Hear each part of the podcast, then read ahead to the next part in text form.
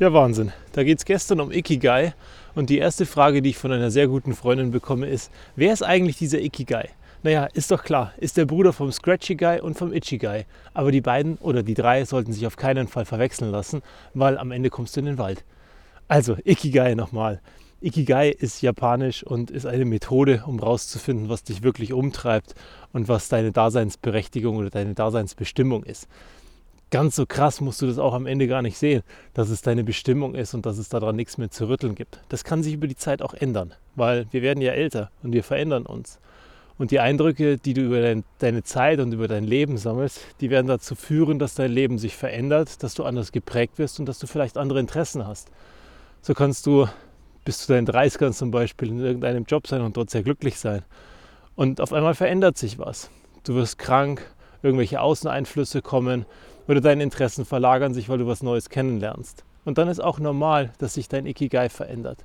Wichtig ist nur, dass du suchst, dass du dem am meisten entsprichst. Weil wenn du das tust, was du liebst, wenn du das tust, was die Welt braucht, wofür du bezahlt wirst und worin du fähig bist, dann wird es am Ende dazu führen, dass du ein deutlich glücklicheres Leben haben wirst. Also guck mal genauer hin. Und ansonsten, wie ist das bei dir so?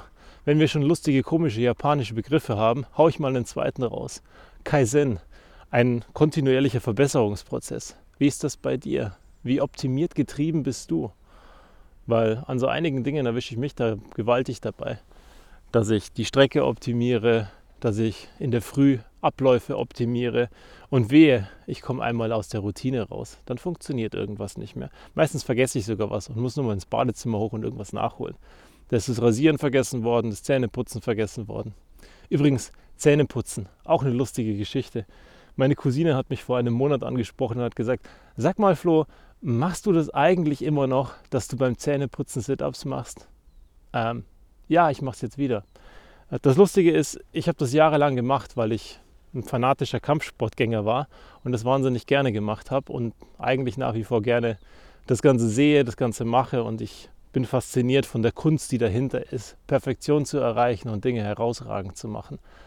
Und die zwei Minuten oder die drei Minuten Zähne putzen, habe ich mir oft gedacht, naja, eigentlich ist es verschissene Lebenszeit. Also habe ich mich auf den Boden gelegt und währenddessen Sit-Ups gemacht. Weil das geht ja. Und das Zähneputzen ist auch gar nicht schlechter geworden, sagt zumindest der Zahnarzt. Von daher eigentlich voll in Ordnung.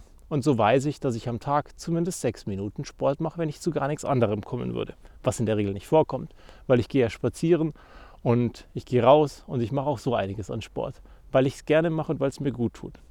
Und genau das ist das, was spannend ist. Was machen wir denn gerne am Tag oder was machen wir, was uns gut tut am Tag und wie viel bauen wir das in unseren Tagesablauf ein?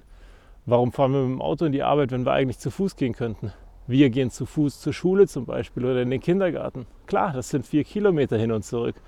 Aber wir könnten das auch anders machen. Wir könnten mit dem Auto fahren. Und so habe ich zumindest meine Bewegung, die mir gut tut. Und habe wieder was in meinen Tag eingebaut, was mir mehr Freude bringt am Tag.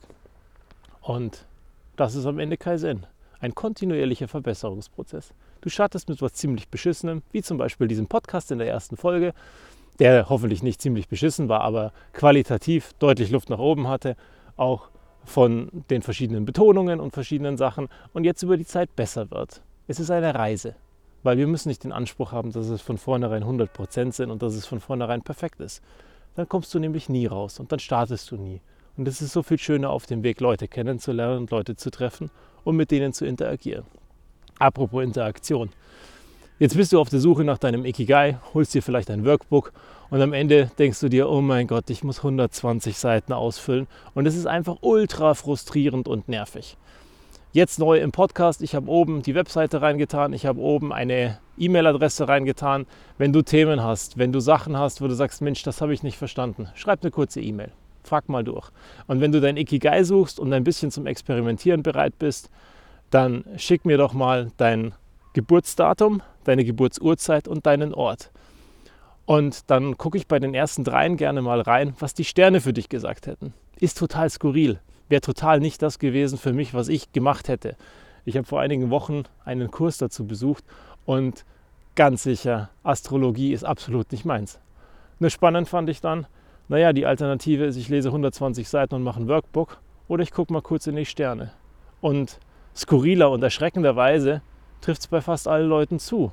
Und wenn es bei fast allen Leuten zutrifft, warum soll ich denn 100% Leistung bringen, wenn ich mir 80% des Weges sparen kann? Also überleg dir mal, bist du offen für sowas? Hast du Lust, da mal reinzugucken? Dann gucken wir zusammen rein und dann schauen wir, wo die Reise hingeht. Und meistens ist es so, dass du in deinem Job, wo du bist, schon ganz gut aufgehoben bist. Nur wenn du deine Perspektive ein bisschen veränderst, deine Tätigkeiten ein bisschen veränderst, könntest du noch glücklicher sein. Und das wäre ja eigentlich gar nicht so schlecht. Von daher packen wir es an. Es ist Dienstag, es schneit. Wir werden sehen, was der Tag bringt. Mal schauen, ob er ein bisschen Sonnenschein bringt. Am Ende ein kleines Lächeln wird es schaffen, dass die Sonne dann trotzdem kommt. In diesem Sinne, bleib zuversichtlich, wir packen das. Bis zum nächsten Mal.